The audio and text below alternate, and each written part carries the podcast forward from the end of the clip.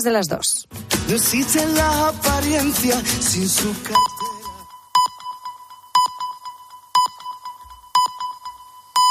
Las dos, la una en Canarias. Última hora en Cope. Estar informado.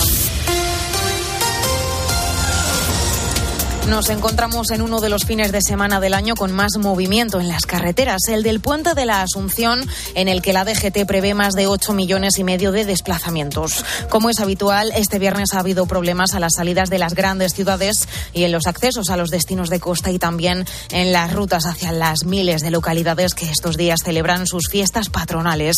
Operación salida marcada por el incremento del precio de los carburantes. Llevamos ya cinco semanas consecutivas de subidas. De media, el litro de gasolina se sitúa en el euro con 70 y el de diésel en el euro con 60. Y la previsión es que estos precios aún sigan subiendo más. Lo confirmaba en Herrera en Cope el secretario general de la Agrupación Española de Vendedores de Carburantes, Víctor García. Si siguen las restricciones de producción de países árabes y Rusia y toda esta situación internacional, pues puede ser que no haya tocado techo. Pero tampoco es previsible una, una situación a los precios que había hace un año año, hace dos años, ¿no? De dos euros. O sea, eh, realmente ha subido mucho desde el 15 de junio, pero, pero no son las subidas tan enormes que hubo hace unos, unos meses el precio de los combustibles que junto con la cesta de la compra empuja la subida del IPC. El dato definitivo del mes de julio refleja que los precios se han incrementado otro 2,3% y hay que tener en cuenta que hace un año ya había comenzado esta escalada inflacionista. En cuanto al IPC subyacente, el que excluye los productos frescos y la energía, lo ha hecho un 6,2%. Raymond Torres es director de coyuntura económica de Funcas, la Fundación de las Cajas de Ahorro, y cree que estos precios van a seguir en aumento, aunque que la subyacente se moderará. De lado los alimentos, la situación es desigual. La tendencia general es hacia una cierta moderación, pero tenemos un nuevo frente ahí que se abre con la sequía y eh, la guerra en Ucrania que sigue. Hay que ser cautelosos porque no se sabe exactamente cómo van a evolucionar esos precios en los próximos meses. Y en Zaragoza, el popular Jorge Azcón ya ha tomado posesión de su cargo como nuevo presidente de Aragón. Luego ha desvelado los nombres de los consejeros de su gobierno de coalición con Vox que van a tomar posesión este sábado. Enrique Pérez. La defensa de la Constitución y el Estatuto de Autonomía de Aragón han sido los dos principales ejes del discurso del nuevo presidente aragonés que ha prometido este viernes gobernar con acuerdo y diálogo y con una mirada, dice, ambiciosa de cara al futuro. Pueden estar seguros que dirigiré mi gobierno con el objetivo de desplegar una mirada ambiciosa, que el acuerdo es mejor que la imposición, que el diálogo suena mucho más fuerte que los gritos y que el esfuerzo es el único camino que conduce a la excelencia. Tras el solemne acto celebrado ayer en las Cortes de Aragón, donde Jorge Azcón juró su cargo ante cerca de 300 invitados, se hizo pública la composición del nuevo gobierno, que va a contar con dos vicepresidencias, una de ellas ocupada por Vox, y ocho consejerías. Todos ellos tomarán posesión este sábado. Con la fuerza de ABC. Cope, estar informado.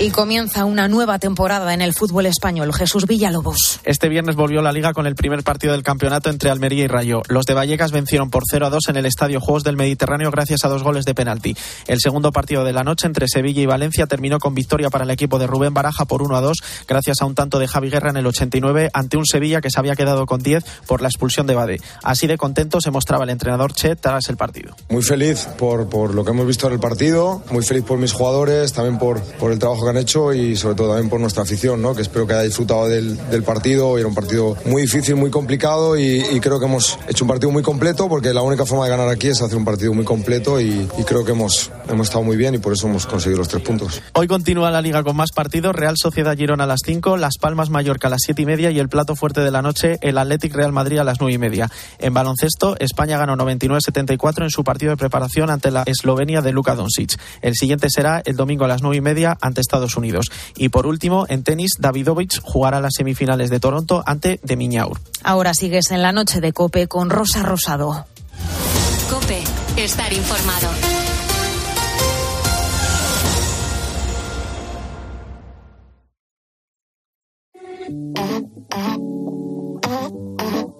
Rosa Rosado. La noche. Cope, estar informado. Para empezar, nos quedó algo por hacer. Tú y tu forma de jugar Tus secuestros del ayer, mi falta de intimidad. Yo y mi duda por volver, no quedamos a mitad. La emoción por resolver, que nos vibra por igual. A kilómetros de mí, manda un mensaje que no sé. La distancia nos dejó un papel por escribir. Una foto con canción, mi cabeza vuela a mil. Ojalá en tu cama yo, y ojalá tuviera. Quisiera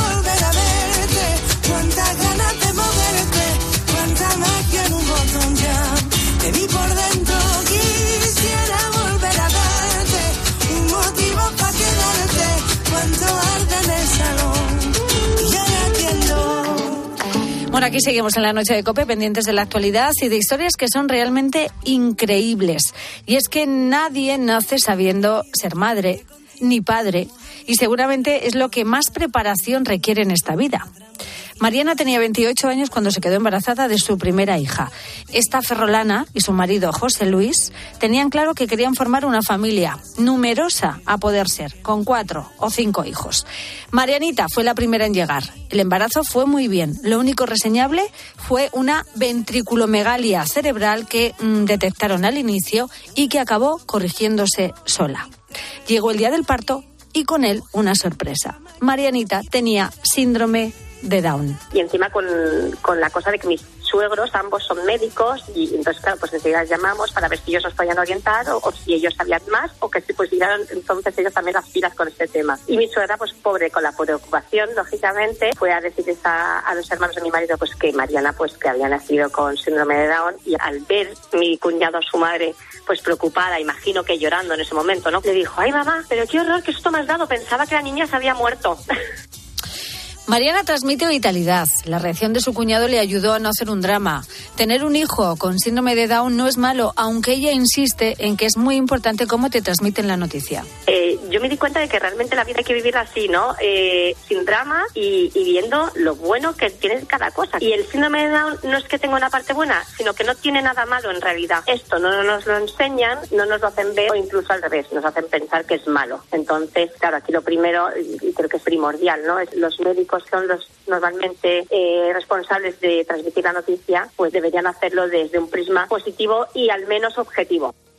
Dos años después del nacimiento de Mariana llegó el pequeño Jaime, también con síndrome de Down. Ella sabía que le iba a dar la misma satisfacción que su hija desde el momento en el que se enteró que estaba embarazada. Mariana era lo mejor que nos había pasado en la vida. Para mí no ha, no ha habido mayor logro que el de ser madre, ¿no? De mis dos hijos con síndrome de Down.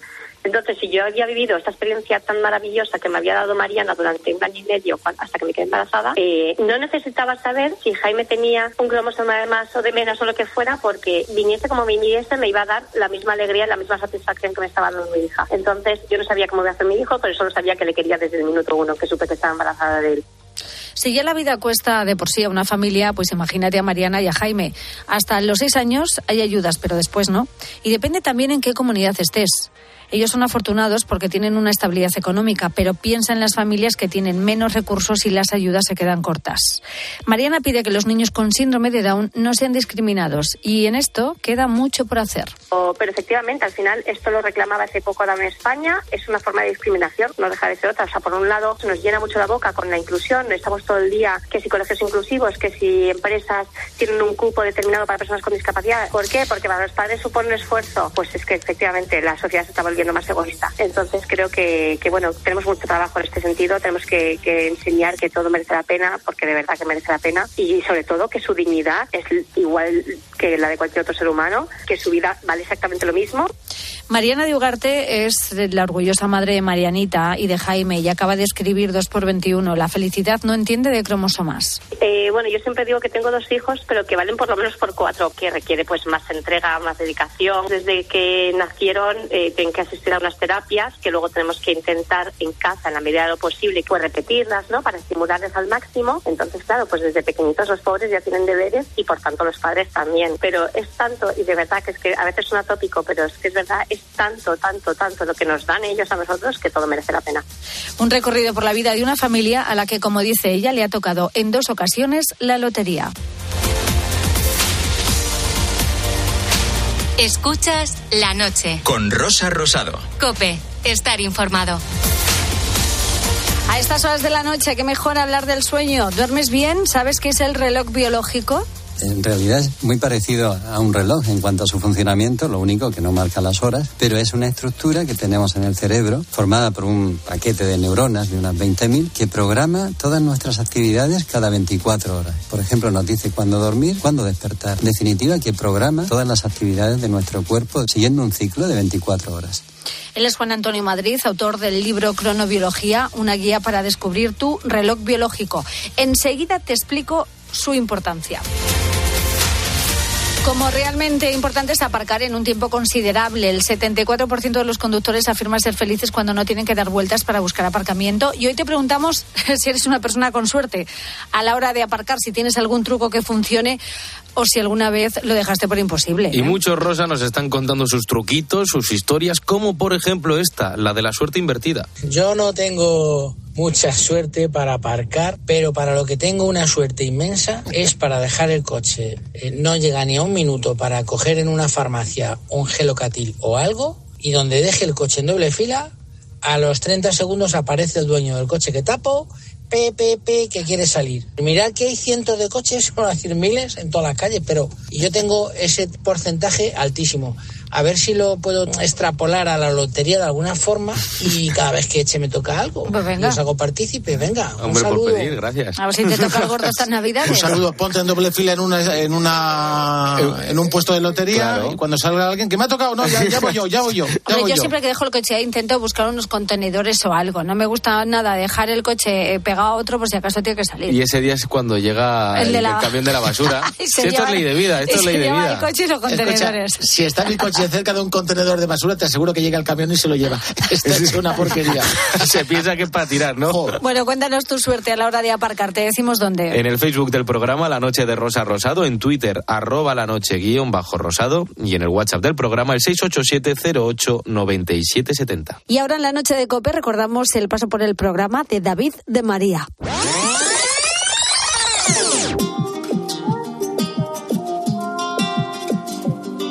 Escuchas la noche. Con Rosa Rosado. Cope, estar informado. A esta altura del partido, solo tu piel mueve mis hilos. A esta altura del partido, somos amantes o solo amigos. A esta altura del partido, que soy más padre que bandido. Siempre te esperaré en tu puerta un ramo de rosa con un destino.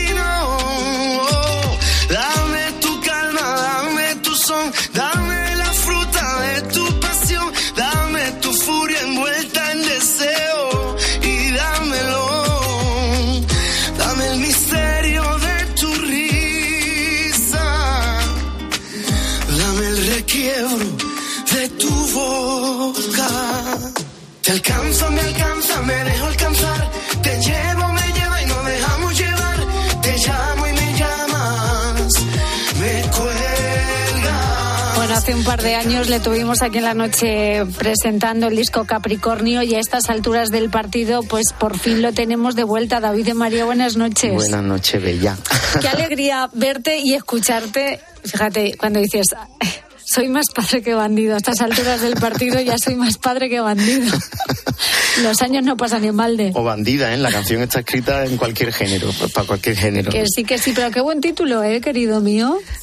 A estas alturas del partido, sí. Dice, a estas alturas del partido que, bueno, pues a seguir dejándonos la piel en el campo, ¿no? Y en el terreno de juego. Desde luego. es- a esta altura del partido un orgullo seguir viviendo de esto, Rosa, eh, y, y poder tener la posibilidad de resumir 25 años de, de una carrera de dedicación honesta y, y- y saliendo de todo tipo de problemas y de líos, y Uy. intentando tener una vida digna y en lo profesional y en lo y ahora mismo pues en lo, en, en lo paternal y a esta altura del partido pues mira echar un poco la vista atrás resumir y traer cositas nuevas como este caramelo de canción que Desde luego que sí, que es un caramelito de canción, la- ¿eh? cuando, cuando te juntas con otros productores, con otros artistas, lo bonito de este disco, que está muy abier- abierto, haber trabajado con, eh, con maestros como Ali Romero en Sevilla, como yo Pico, con el que he hecho esta canción, que es un productor y músico aquí en Madrid.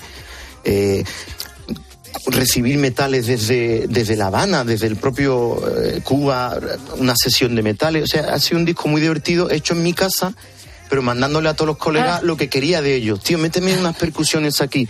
Y hoy en día con la tecnología te mandan las sesiones, pues muy bien grabadas.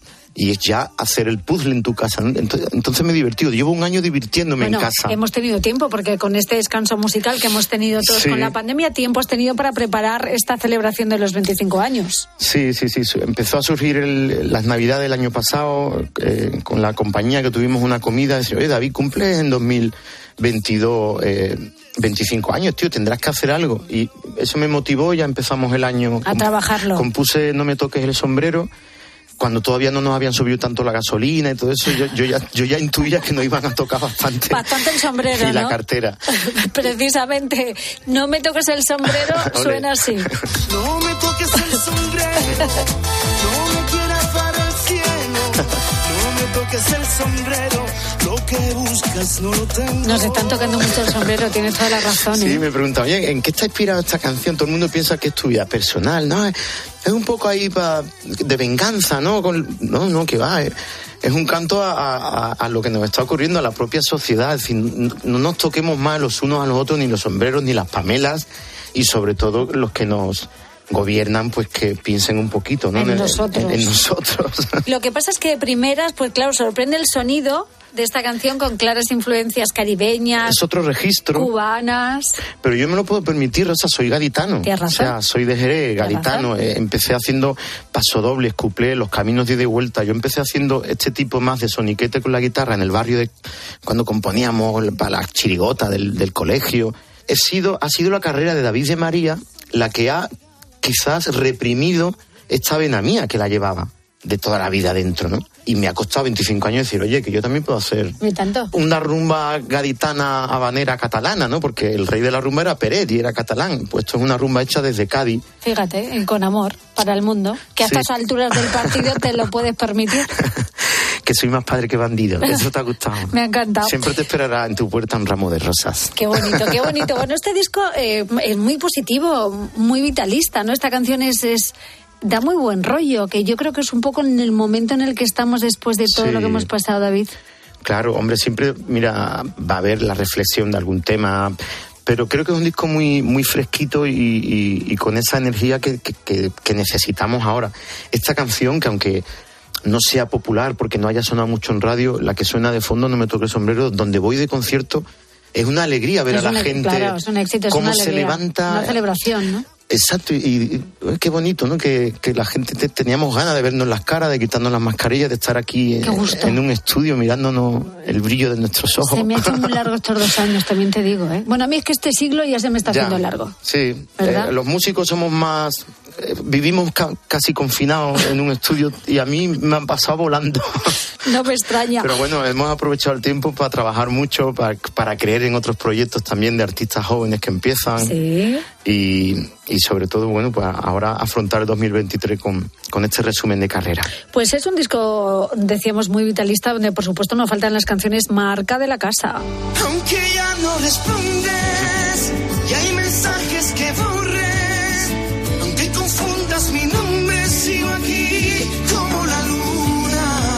esta es una nueva balada de David de María, colgada de tu sonrisa, con la que has vuelto a conquistar a, a- a tu público. Tan bonita. Sí, vuelvo a recuperar David. eh, el timbre ese de, del David de María de hace 20 o 25 años, ¿no? Del cada vez que estoy sin ti, del Preciosa Mía, del Pétalos Marchitos. Cada vez que me siento también con el Santi Esteban me salen estas ñoñerías tan bonitas. Pero son tan bonitas, son necesarias también estas ñoñerías. Sí, sí, pero la letra en el fondo es, es muy, es muy actual, muy coloquial. Eh, le hago un guiño al maestro Alejandro Sanz porque eh, llegué a una frase que me estaba aturullado, digo, "Ten- el que tiene, el que se siente con el corazón partido soy yo.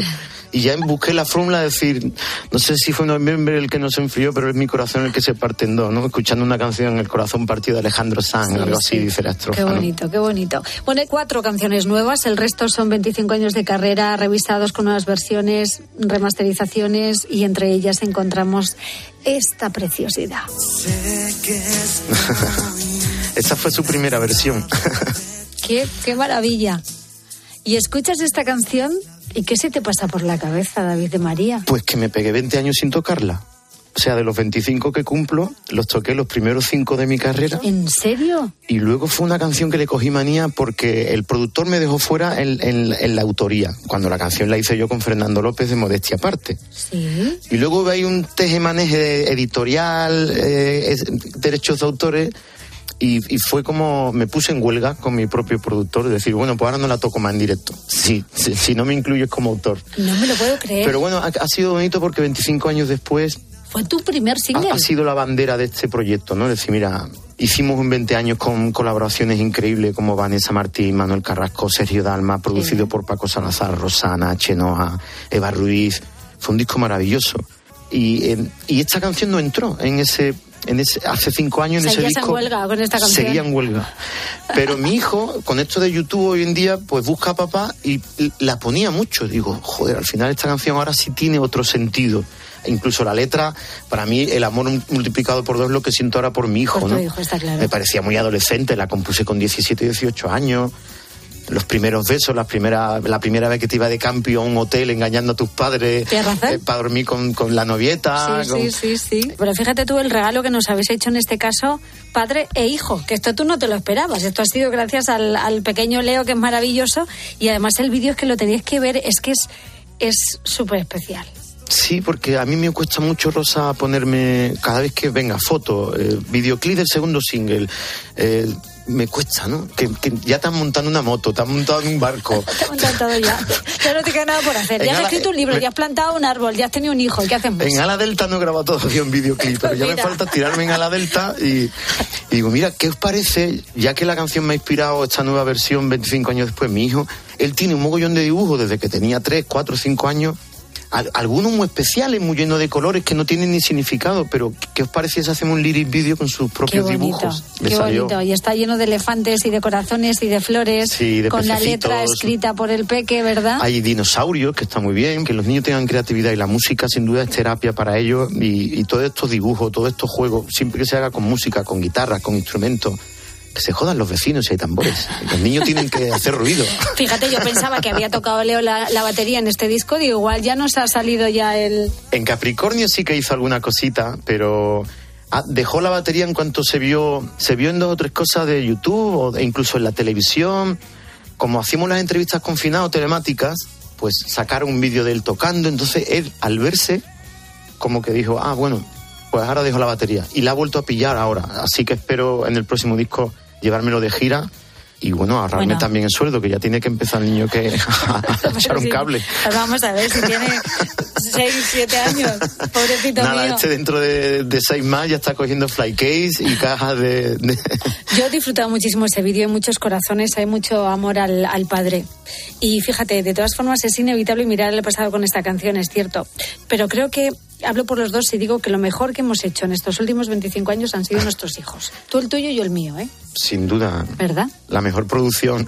La mejor producción, todo, la- el mejor trabajo, la mejor obra, ¿no? Lo que pasa que como no, no está de moda ser papá, o sea, yo he perdido mucho glamour siendo papá y poniendo cosas en mis redes sociales de papá, pierdes hasta seguidoras y seguidores porque ya no es el glamour, glamour. vida social, pide, Tú tienes que vivir tantas cosas. en un yate con cadenas de oro, si enseñas pecho, eso es lo que tienes que vender. si te vas al gimnasio todo el día, la, la guitarrita da igual. Eso es lo que vende hoy en día. Yo prefiero que en mi época, cuando tuve eh, el éxito eh, del barco de papel y todo eso, no existiera las redes y todo eso, tía. No se sabe, ¿no? Lo mismo lo hubiéramos llevado bien. O mal, ¿eh? Yo O creo que mal. Yo creo Porque que eso- mal. yo es que eso no lo he llevado bien nunca, entonces yo soy mucho más discreta que Me- todo eso, Me alegro mucho, bueno, de, de, de verlo en este caso. Que no nos haya, que nos haya pillado mayores. Claro, padre, con una madurez, que ya te preocupa incluso lo, lo que tu hijo busca en, en- en ese mundo, que, que por otro lado es maravilloso, pero por otro puede ser muy peligroso, como todos los extremos en la vida. Pero muchas veces me pregunto, digo, menos mal que en la época del Preciosa Mía, el barco de papel, Bueno, bueno, el bueno, principio de los bueno. 2000, eh, no estaba esto tan candente, porque Desde luego que sí. Bueno, a eso vamos a ir enseguida. Antes te quería preguntar, ¿qué era de tu vida aquel verano del 97? ¿Lo recuerdas? Cuando salió Amor multiplicado por dos. Estoy escribiendo, estoy- est- eh, hice un libro poemario Sí. hace unos años cuando Leo nació. De hecho, lo escribí de madrugada mientras le hacía los biberones y, y los gasecitos. Y otra vez me he vuelto a poner eh, seis años después a- a- y quiero titularlo El verano del 97. O sea, que nos lo vas a contar en el O libro. sea, lo digo para que nadie le vaya a poner su próximo proyecto el verano del 97, que está registrado ya. Oye, tú ibas para bombero, no me lo puedo creer. ¿Nunca te lo he preguntado? Hubiera sido un bombero chiquitito, pero con mucho... No, y además fu- fuerte, ¿eh? Que se- fuerte se te ve. De esto de coger al niño, tendría que hacer más deporte, tendría que hacer más deporte. Pero bueno, ahora me pondré a nadar un poquito en invierno. Poco a poco. Bueno, que ibas para bombero, Sí, pero la sí. música te llevó a otra parte. Sí, y además en el mismo parque de bomberos recibí la primera guitarra de mi padre, de mi abuela, y, y- y yo tenía una infancia muy bonita. Mi recreo de juego, aparte del, del, del cole o casa de la abuela, en el barrio de, de San Miguel, en Jerez, era pues jugar con, con, el- con los otros niños y las niñas de los bomberos. Y luego encima nuestros padres se jugaban la vida juntos. Claro, ¿cómo no voy a querer ser bombero? Pues antes de futbolista, de ser médico o torero, que en aquella época todos los niños queríamos ser futbolista, torero o bombero. Tu hijo no quería ser bombero, me extraña. El mío tuvo una época que quería ser bombero, ¿eh? Sí, sí, eh, este verano hemos ido al parque de bomberos, Está en pero ahora está con el rollo de policía también. Bueno, también tienes razón. Sí, sí, sí. Luego ya será futbolista. Sí, hay veces también que se pone a hacer un poco el tonto con youtuber de eso. Hola amigos, ¿qué tal? Quiero También contaros... muy de moda, sí. Sí. Y en algún momento... Pero bueno, sí aprenden a- también a expresarse, ¿no? A desarrollarse, de no tener miedo escénico ante nada, ¿no? No supe qué decir al verte allí, mirándome sin prestarme atención. No supe qué decir y enamorado. Bueno, David de María quería ser bombero de pequeño, pero siempre ha tenido esa vena creativa. David es carne hecha a la parrilla jerezana, sin padrinos y sin nada. Lo tuyo ha sido una carrera de fondo, de verdad. Es que al talento no se le puede poner puertas, es como al campo. Sigue siéndolo, sí. Lo que pasa es que yo siempre he sido muy inocente, no he tenido, me alegro mucho de haber tenido hasta muy tarde adentrada en mi edad, no haber tenido conciencia política, ni ambiciones más allá de, sentirme una empresa, antes que el chaval que sigue disfrutando, que se fue con su grupete después del, del instituto a hacer conciertos y que no he vuelto, ¿no? A casa. Yo me sigo sintiendo así, ahora ya tengo un hijo, su educación es lo primero, pero me alegro mucho de haber tenido toda esa inocencia, a pesar de que ahora miro atrás y digo, David, podía haber estado un poco más espabiladito, ¿no? Cuando te llegó todo esto. Yo también lo pienso, pero bueno, cuando ha sido así, por algo será, David. Sí, hemos sido muy felices, yo estoy muy agradecido a, a lo que ha ocurrido en mi carrera, a la gente con la que he trabajado, a los que he conocido, de todos eh, aprendes algo, ¿no? Y llegar con paz eh, en la conciencia, eh, que es nuestro propio Dios personal, y poder ir sin problema, venir aquí y poder saludar a, a un montón de gente sin tener que ir agachando la cabeza según te vas cruzando con gente después de Sí, 25 sí, sí, años. es cierto. Eh, yo creo que ese es el éxito, ¿no? Seguir, mira, no tengo deudas, no le debo nada a Hacienda, no he, no he entrado nunca en la cárcel, alguna multa de tráfico. Encima soy papá y he vivido eh, a un ritmo de vida complicado, ¿no? Porque Sí. el éxito pues también te puede llevar a todos los extremos chungos, ¿no? luego, yo los he visto, los he visto de cerca, los he conocido, la toxicidad que también te da el éxito en todos los aspectos. Y, y me alegro mucho de, de que me veas todavía como para presentarme a las oposiciones de bomberos. Hombre, por supuesto que te veo. Dame la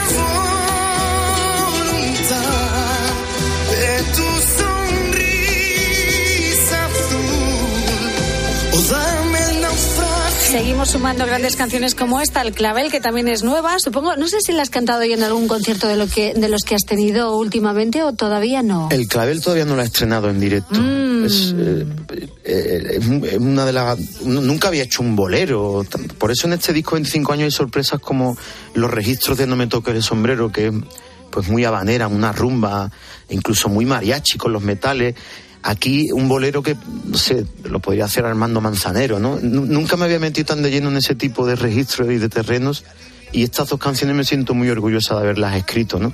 Esa parte latina, hispana que, y andaluza y flamenca y coplera que, que uno lleva dentro, ¿no? Hombre, desde hace 25 años que lo llevas cultivando. Reconozco que soy un músico que me ha acoplado muy bien a productores y a músicos eh, mu- muy rockeros, muy ingleses, muy irlandeses o muy italianos y también muy flamencos y raciales, ¿no? Y latinos. Entonces, tengo una costelera extraña. Yo por eso no he pegado todavía el pelotazo, niña. Porque Tenemos tiempo. tengo muchos sabores. Tengo, escuchar a de María te da demasiados sabores en la Que boca. solo han pasado 25 años, no te preocupes, tenemos toda la vida por delante. Claro, 25 años, ahora tenemos nuevo disco y gira. Claro, ¿cómo se le queda el cuerpo a uno cuando sabe que ha compuesto temas que se saben y cantan miles de personas y que esto sigue pasando 25 años después? Sí, ¿quién me lo iba a decir hace 25 años? Se, se te sigue poniendo la piel de gallina. Para mí, el día, los días más especiales de mi vida son estar con mi hijo y los días de concierto. Porque tienen esos mismos nervios bonitos, emocionantes, motivadores y que te dan, eh, te dan el, el significado de la vida, ¿no? O sea, para mí estar con mi hijo o ese día de concierto son emociones muy, muy similares, muy parecidas. Conciertos con tres generaciones distintas. Sí. Es- eso, Abuelos, padres e hijos. O sea, canciones que van pasando de generación en generación y eso es lo bueno que tiene David de María. Sí, yo creo que eso debería de perdurar en cada país, su propia raíz, idiosincrasia, por mucho que cambien los estilos, que la industria va totalmente por otro lado, que la velocidad de crucero de nuestras emociones y nuestros recuerdos. Y la música es eso, ¿no? Yo no quiero problemas. Ay, querido mío, ¿cuál es la máxima que te enseñaron tus padres y que ahora transmites a tu hijo? Aprender a, a respetar al respeto. O sea, yo me, me crié con mi hermana y, y no había una persona que haya protegido más, querido más. Eso me lo han enseñado mis padres, esa educación tan bonita de protegerse, ¿no? De las personas que nos queremos, protegernos y me da tanto vértigo ser artista, tía, con lo que se ve hoy, porque al final de los más grandes artistas de este país, ¿qué se saca? Bueno, tú lo malo ya lo has de pasado. sus ¿eh? vidas, de sus hijos. Y claro, yo me veo, digo, hostia, al final, tío, yo voy a tener, yo voy a morirme siendo el David de María este de los cojones. O sea, ya me gustaría a mí que me dieran un puesto de, no sé, aquí en, en el Icona, ¿no? En la Sierra de Madrid, ponerme un mono verde y sería feliz trabajando. Pero claro, yo, yo ya voy a, David de María voy a ya- ser hasta no- que me muera. Ya no sabemos hacer otra cosa, David. Claro, y tú serás Rosa Rosado y, y ¿qué, qué vamos a hacer? Exactamente. Pues eh, creo que estamos a tiempo para apodar eso, ¿no? El, yo quiero que de mi hijo se sepa lo justo de su vida, porque su padre fue artista o compositor hizo canciones importantes en una época y que han quedado ahí en el recuerdo. Pero todo lo demás me da tanto vértigo, tanto miedo. Bueno, lo tendrá fácil porque tiene un buen referente. Pero Sí. cuando tu hijo y el mío rompan el cascarón y vivan la calle, ¿qué vamos a hacer? ¿Qué, qué? Claro, ahí cuando se va. Sí, sí. Bueno, pues cuando crezcan les diremos eso de que yo no quiero problemas, ¿no? que los problemas amargan.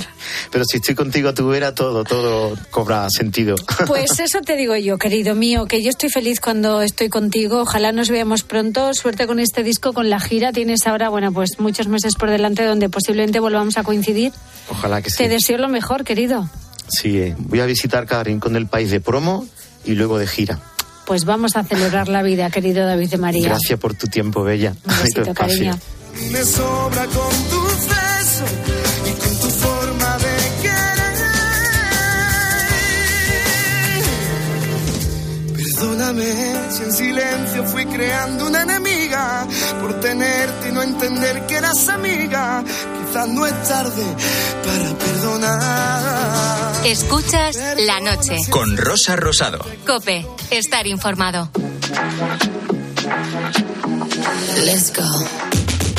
Llegó la mami, la reina, la dura, una Bugatti. El mundo está loco con este party. Si tengo un problema, no monetary. Yo vuelvo loquito todo lo tari. Pues siempre primera, nunca secondary. Apenas con zoom, zoom, con mi boom, boom. Y le tengo dando zoom, zoom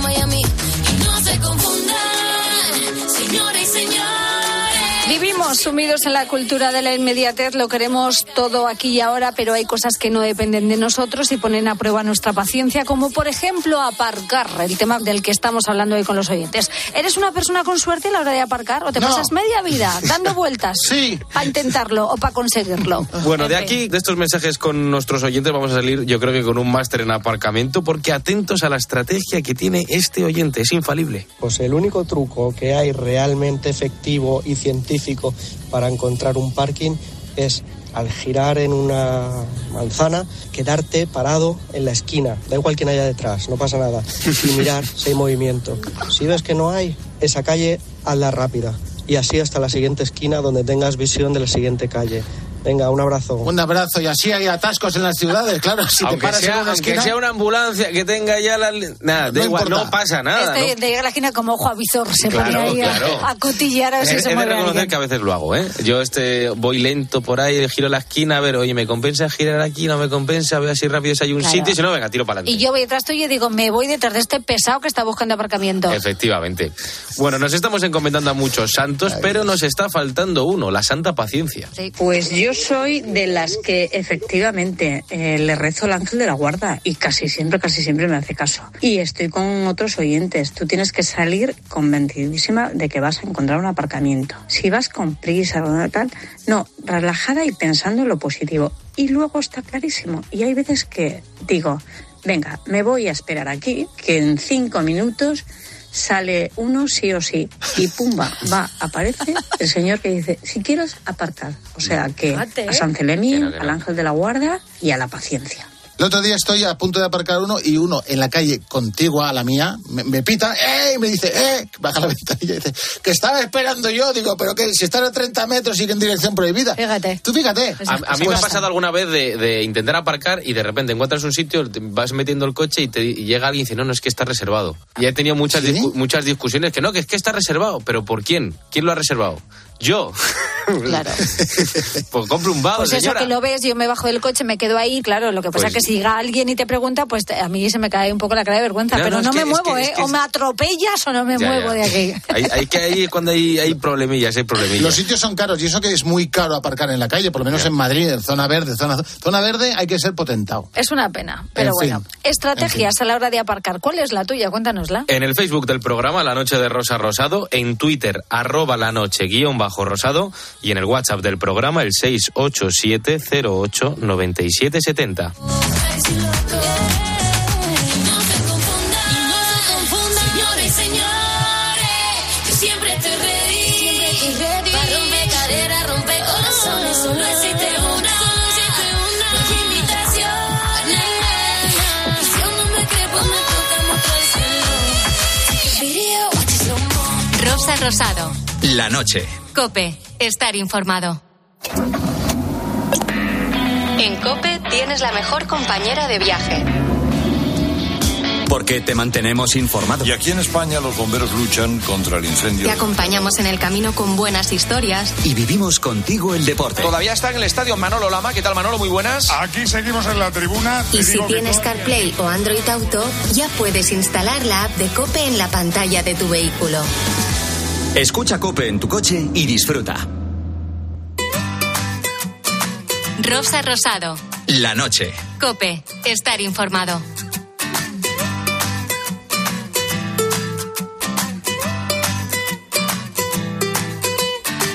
Y aquí en la noche de COPE, cada semana nos gusta compartir contigo un montón de noticias curiosas e historias interesantes, Álvaro Sáez. Pues sí, sí, es que a mí el tema del sueño me parece apasionante. Eh, ¿Dormimos bien? ¿Dormimos lo suficiente? Nunca. Oye, ¿sabemos que existe una cosa que se llama reloj biológico? Bueno, el hombre, sobre todo al principio de los tiempos, vivía por el día, cazaba pues para comer, paseaba, llegaba la noche y se dormía. ¿Qué pasa? Que llegó la luz y todo esto cambió. Y con las pantallas ya ni te cuento. Claro, porque pasamos buena parte de nuestra vida eh, bajo la luz artificial. Llevamos una vida sedentaria. Nos pasamos horas y horas mirando pantallas de luz azul. Y hemos perdido la sincronía con los ritmos de la naturaleza. ¿Y, qué pasa? Pues que esto nos hace enfermar. Y entonces es eh, cuando aparece eh, esa palabra del insomnio, también la obesidad, la hipertensión, la depresión, el cáncer. Bueno, son las llamadas enfermedades, entre comillas, de la civilización. Y es que, pues estas largas jornadas de trabajo que en invierno empiezan y terminan de noche, el sedentarismo, el estar todo el día sentado mirando la pantalla del televisor, también las pantallas electrónicas, el ordenador, el móvil, provocan que muchas personas tengan eh, pues una sociedad de cronodisruptora. Quédate con ese nombre porque es importante. En COPE hemos consultado a Juan Antonio Madrid, que es cronobiólogo y es autor del libro Cronobiología, una guía para descubrir tu reloj biológico. Y uno de los mayores expertos en la cronobiología a nivel mundial. Y desde hace unos años investiga este reloj biológico. En realidad es muy parecido a un reloj en cuanto a su funcionamiento, lo único que no marca las horas, pero es una estructura que tenemos en el cerebro formada por un paquete de neuronas de unas 20.000 que programa todas nuestras actividades cada 24 horas. Por ejemplo, nos dice cuándo dormir, cuándo despertar, cuándo toca subir la presión arterial, cuándo hay que liberar esa hormona de la noche que se llama melatonina. En definitiva, que programa todas las actividades de nuestro cuerpo de una forma siguiendo un ciclo de 24 horas. Fijaos que yo siempre he querido que el sueño de entre semana se recuperaba el fin de semana. Pues mira, Juan Antonio asegura que hay un déficit de sueño muy preocupante, con tiempos medios de menos de siete horas. Y entramos en una especie de jet lag. Bueno, yo el fin de semana pues me acuesto tarde, me levanto al mediodía, salto el desayuno, ya voy a desayunar, pero cuando me toca trabajar pongo el despertador a las seis y media o las siete, eh, rompo la segunda parte de mi sueño, sobre todo sueño REM, y me paso cinco días haciendo eso. Vuelvo el fin de semana, vuelvo a retrasar sueño, vuelvo a retrasar horario. Esto es como un continuo viaje hacia el este y vuelta hacia el oeste. Es un jet lag, pero un jet lag ocasionado por un tiempo social, por el tiempo del reloj, y tiene consecuencias. Pero fíjate que el doctor Juan Antonio lo que más le preocupa es lo poco que dormimos los españoles en relación con otros países europeos. Y no solo eso, Rosa, sino que además somos a nivel mundial los que más fármacos tomamos para dormir.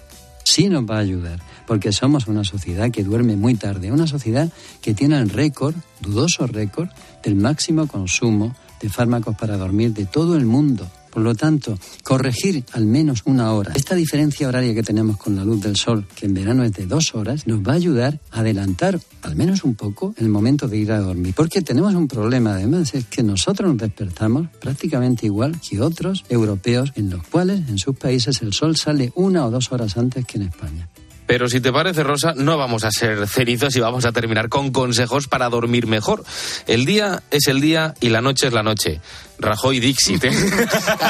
has estado mucho rato para... para Pero es importante porque hay que evitar la vida plana. Escucha al doctor. Una vida plana es que estás picoteando a todas horas, que de día y de noche te iluminas con el mismo tipo de iluminación, que estás siempre sentado, el comportamiento sedentario continuo, de noche durmiendo, de día estás eh, sentado, que duermes varias, eh, en varias ocasiones durante el día, que te despiertas por la noche. Eso es una vida plana. La vida tiene que ser con contraste fuerte. Noche es noche, el día es día. Cuanto más día sea, más luminoso, más ruidoso, más movido, más con alimento, más socialmente lleno de contactos, y además, como nos decía el doctor, el sueño perdido no se recupera y sobre todo hay que prepararse para la noche, prepararse para el sueño, desconectar dos horas antes, acostarse pronto y bajar la actividad porque el sueño a veces, si se busca, no se encuentra.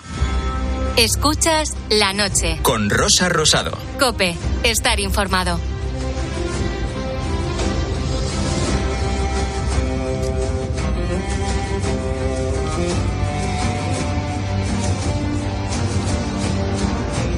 Es inolvidable esta banda sonora de la serie Juego de Tronos y es que la ficción es parte de nuestra vida cotidiana. Especialmente las series se han convertido en un canal fundamental de nuestro ocio. Sus escenarios se convierten en un destino a visitar, que es justo lo que vamos a hacer esta noche. ¿eh? Dime tu serie y te decimos el lugar donde se ha realizado el rodaje. Bueno, más o menos te lo dice mi querido amigo Pedro Madera. Buenísimas noches. Muy buenas noches. Menos mal que me has llamado que estaba ya viendo dragones pasar por la puerta de mi casa. De verdad. Ay, Dios mío. bueno, yo te he puesto la música de Juego de Tronos y ahora tenemos la precuela. Esto es un no acabar nunca, ¿eh? Bueno, pero es que, es que antes veías lobos, zorros, mapaches y ahora lo que ves son dragones. Completamente pero bueno, pero bueno. Pues es, es, verdad, realmente no nos damos cuenta, pero lo que eran las tradicionales field commission locales, lo que facilitaban sitios para para rodaje de películas, ahora con las series, con algunas se han convertido en, auténticos reclamos turísticos. Y España, pues como somos un país como somos, somos como somos, pues tiene varios pueblos, varios lugares que son fantásticos y que tiene auténticas peregrinaciones para ver la toma. Y claro, como la gente friki sabe mucho de esa serie, pues es que sabe el plano, los errores, la ambientación, con lo cual a ser experto en localizaciones debe ser una de las profesiones más cotizadas en el ámbito turístico Fíjate. De todas formas, Juego de Tronos, por ejemplo, esta serie se ha rodado en, en bastantes lugares de España, ¿no? Sí, sí, sí. Bueno, el Juego de Tronos ya se rodó en bastantes, en Sevilla, en Málaga, en varios sitios. Y ahora la Casa del Dragón, también. como, ha dicho la precuela, también. Tiene sitios que son muy fáciles de localizar, además. Yo creo que también las ideas se les van acabando, ¿no? Por ejemplo, parte de ella está en Cáceres, ahí en la calle La Amargura o en la Plaza de los Condes de Canilleros. Eh, sirve para simular los nuevos reinos de Poniente en, en la genealogía de la Casa Targaryen, ¿no? Que me imagino que no lo he pronunciado bien, porque será Targaryen, ¿eh? será como, como si fuera galés o islandés o tal, porque es que claro, otra cosa es que te hablan Vamos a ver, esto es ficción, ¿eh? que tampoco está la Real Academia finesa hablando del tema. Completamente. Bueno, es, que un sitio como el casco viejo de Cáceres me parece perfecto para toda clase de acciones de Algo sucede, parecido sucede en Trujillo, que también tiene una tradición cinematográfica muy importante. Eh, ahí el problema que tuvieron, por lo visto, fue que la estatua de Trujillo, que parece que vigila toda la plaza y todos los bares, yo, yo siempre pienso, inviten a ese señor, porque me voy a tomar ahí unos pinchos, unos torrenos, una caldereta cordero, y parece que está ahí. Con lo cual ya sabemos, si queremos jugar a ser frikis de Juego de Tronos, de la Casa del Dragón y demás de serie de dragones y tener un dragón como mascota, ya sabes, Trujillo, Cáceres y algunas zonas de Andalucía o Cataluña. ¿eh? Fíjate, bueno, es que en España tenemos un montón de, sitios que son auténticos platós de, televisión, de rodaje y de todo. Lo hemos hablado varias veces, hemos hablado de grandes películas, eh, por ejemplo la del CIP, que estuvimos hablando de ella largo y tendido, de, de ese castillo de Belmonte, de Peñíscola, de tantísimos sitios donde se han rodado grandes películas y grandes series, porque la ficción también ha servido de escenarios muy interesantes de nuestro país, por ejemplo, para esta otra.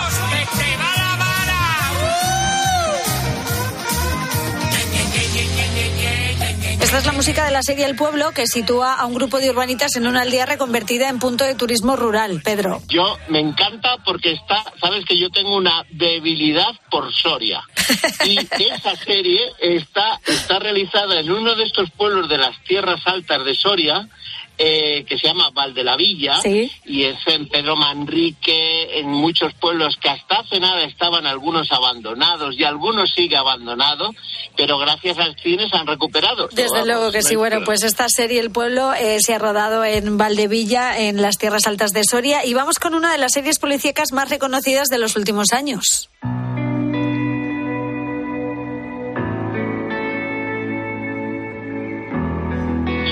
Así suena Hierro, una, la banda sonora de una serie española que mezcla thriller y drama, que cuenta la llegada de una jueza a la isla del Hierro en Canarias y que tratará de resolver un asesinato. Bueno, para los amantes de esta serie reconocerán perfectamente esta, esta música, José y es que el escenario es perfecto.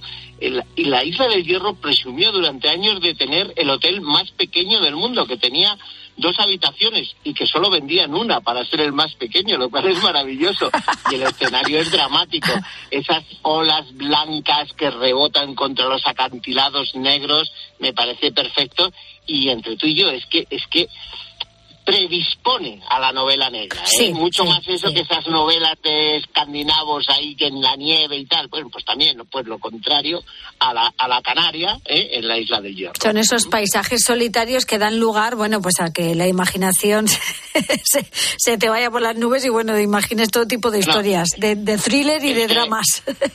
Hay sitios que además son, claro, son evidentemente muy reconocibles. Las playas, por la playa del Verodal, el puerto de la Estaca y el mirador de Son los sitios evidentes, porque es que además el, hierro, la, isla de hierro, mm. eso es lo que es, con lo cual, como es tan pequeñito, tan reducido, tan concentrado, tan dramático, cualquier escena eh, sirve para cualquier lugar sirve para hacer una localización y para crear ese ambiente pues muy apartado, ¿no? Un poco outsider, ¿no? Que a mí la verdad es que me encanta y me parece un sitio perfecto para unas vacaciones. Desde luego que sí. Bueno, no podíamos eh, dejar de hablar de la serie por excelencia.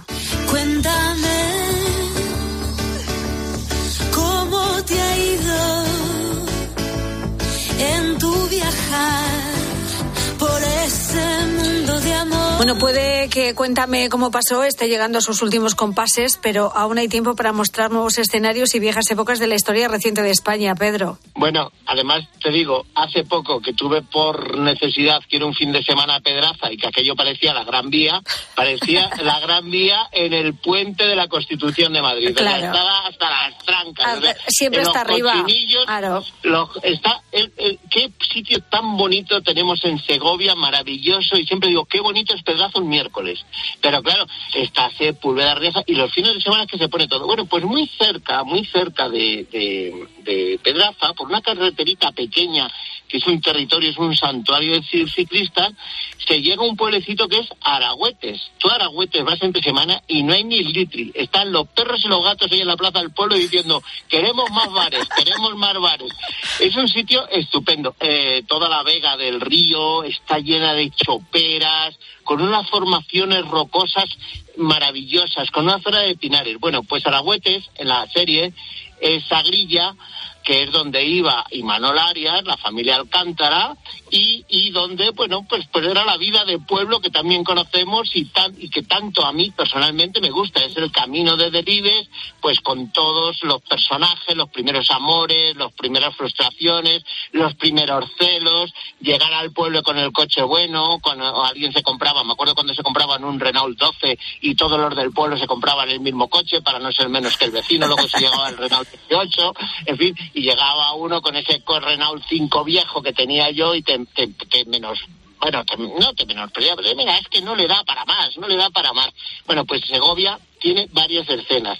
Eh, ya te digo, Aragüete es un sitio, el Espinar es otro sitio donde se utiliza muchísimo para series y para y para películas, pues bueno, por razones evidentes. Hay bosques, hay pueblos, hay casas, hay palacios y Aragüetes pues curiosamente que es un pueblo muy discreto, mantiene ese ambiente de casas de, de, de- de la campiña segoviana que me parece un sitio maravilloso y que por eso vivo yo ahí, vamos, no en ese pueblo, pero muy cerquita. Y poca gente sabrá que y poca gente sabrá que es el pueblo de Antonio Alcántara, porque claro, con la serie se llama Sagrillas, igual no. Bueno, hay, hay, hay una placa conmemorativa en la plaza, ¿eh? Tampoco que- Pero solo si vas y lo ves. Si no te lo dicen, Bueno, no lo sabes. No. Bueno, eh, el turismo, turismo de Segovia, la Diputación hace una labor muy interesante y, y, y, y con lo cuenta y tal. Y además todo en la zona del patrimonio natural del río Águeda y la zona de Ceguilla. Bueno, y si pensamos en series rurales españolas, no hay ninguna como esta otra, Doctor Mateo.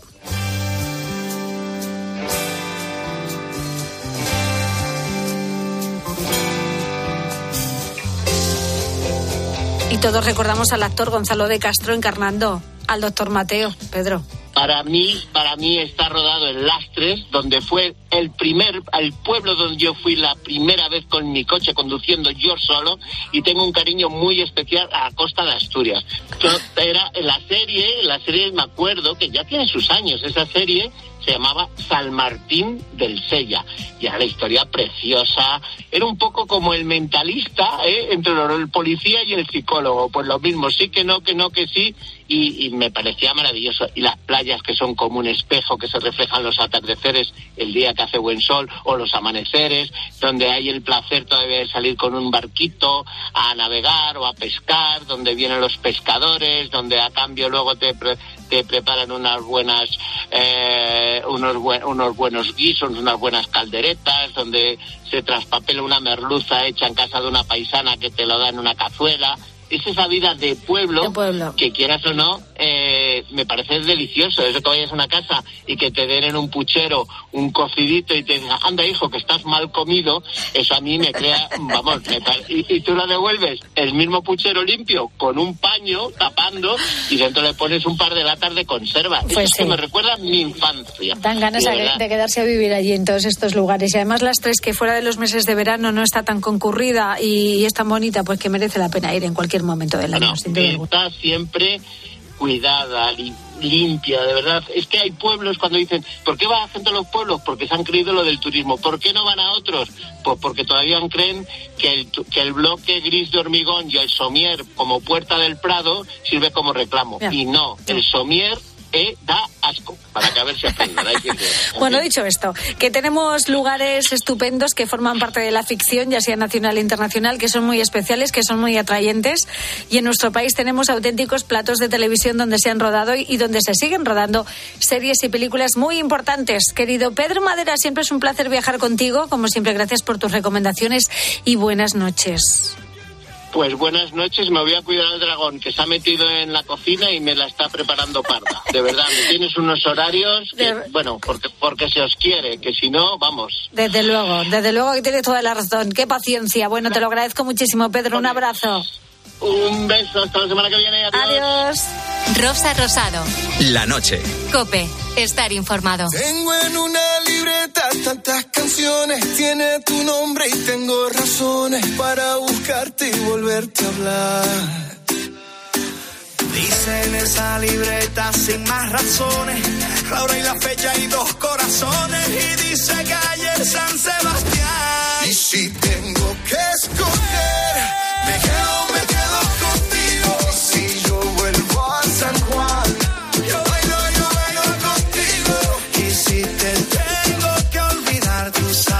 cosas hay que nos hagan más felices que encontrar aparcamiento después de dar 20 vueltas por el barrio, ¿eh? dar con un hueco para el coche a veces resulta un verdadero calvario y de aparcar. Estamos hablando contigo esta noche. Y por eso, Rosa, hay gente, yo creo que del calvario que ha sufrido, ha desistido en el intento. Y claro, luego las consecuencias se pagan y a veces mucho. Yo me acuerdo que mi padre ya hace años, antes de que estuviera en la zona azul en Madrid, eh, venía de trabajar y subía arriba y dice, baja tú a aparcarme el coche, que he dado tres vueltas y no, no he encontrado nada. Y estábamos mi madre y yo mirándole desde el balcón y resulta que llegaba y ya lo dejaba encima de la acera o en la esquina. Así que cuando dieron el coche de baja tenía un millón y medio de pesetas en multa. Hasta luego.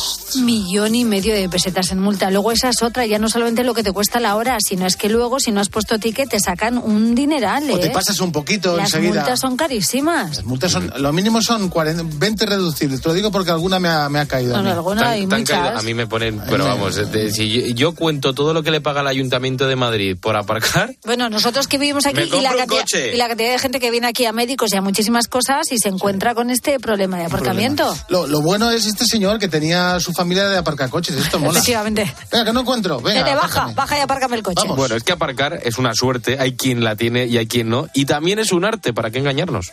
Pues yo tengo que aparcar en la puerta de la pescadería. Es que me gusta la puerta. Entonces no me queda otro modo que cuando vengo a las 6 de la mañana hay una vecina que tiene un coche azulito aquí que ella se va y yo aparco. Según salgo de la pescadería a las 8 o así de la tarde y tal, veo que está el coche azulito aparcado y digo, vaya, mañana ya tengo sitio.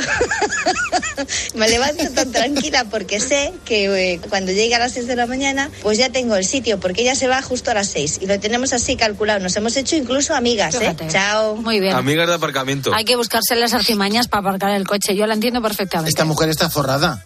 Llega a la pescadería a las 6 y se va a las 8 de la tarde. Negocio. Vendiendo, vendiendo arenques y vendiendo pescadilla y vendiendo gambas. eh, Se Sí, pobrecita mía. Cómprate un garaje. Sí, hombre, apárcalo dentro de la pescadería. Qué lástima, anda que no hay que echar horas hoy en día para pagar pues todos sí, los gastos. pues sí. bueno, estamos hablando de, de eso. Si te cuesta mucho aparcar, si te pasas media vida dando vueltas aparcando, si tienes algún truco, alguna estrategia, cuéntanos. En el Facebook del programa La Noche de Rosa Rosado, en Twitter arroba la noche guion bajo rosado y en el WhatsApp del programa el 687 08 97 70. Y en unos instantes nos vamos a ir hasta Villar del Río, ese pequeño pueblo de Soria que ha vencido la despoblación y ha abierto su escuela infantil después de 40 años cerrada. Inma es una de las profes. Está haciendo un reto personal, porque yo soy maestra interina y aunque estoy acostumbrada a recorrer todas o casi todas las provincias de Castilla y León, pues no había tenido la oportunidad de trabajar en un CRA y con, con estas características que tiene. Pero creo que es algo enriquecedor, sobre todo personal y, y profesionalmente. Enseguida te contamos cómo lo ha conseguido y saludamos a mi querido cómico manchego Agustín Durán, que ya lo tengo por aquí. Ahora, las noticias de las tres. Dice en esa libreta sin más razones, la hora y la fecha y dos corazones y dice calle San Sebastián. Y si tengo que escoger, me quedo,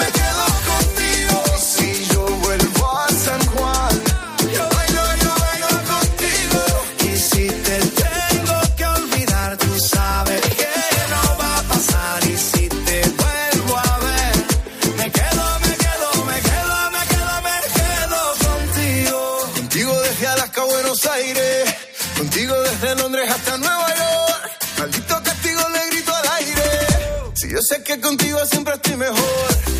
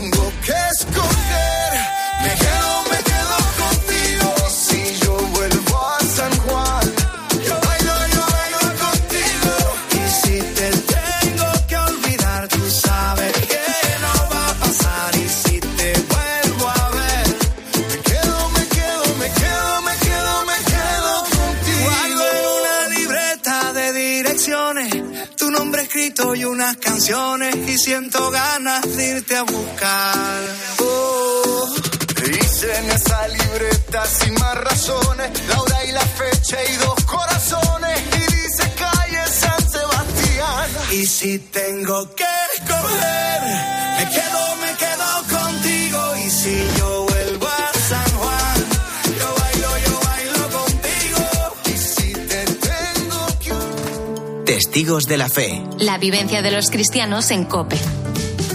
Javier Ortega, delegado de Juventud en Granada. Si no fuera por los días de diócesis, el joven no entra del todo en la JBJ. Es una preparación, pero un, es un chute de energía impresionante. Pues nosotros somos 700 jóvenes. Nosotros hemos, nos hemos dividido prácticamente por grupos. Cada colegio, cada realidad eclesial o cada parroquia ha hecho su pequeño grupo, que con lo cual tiene su responsable. Cada 10-15 personas tenemos un responsable de esos niños o de esos participantes y luego tenemos en conjunto tenemos todo un grupo donde estamos todos responsables.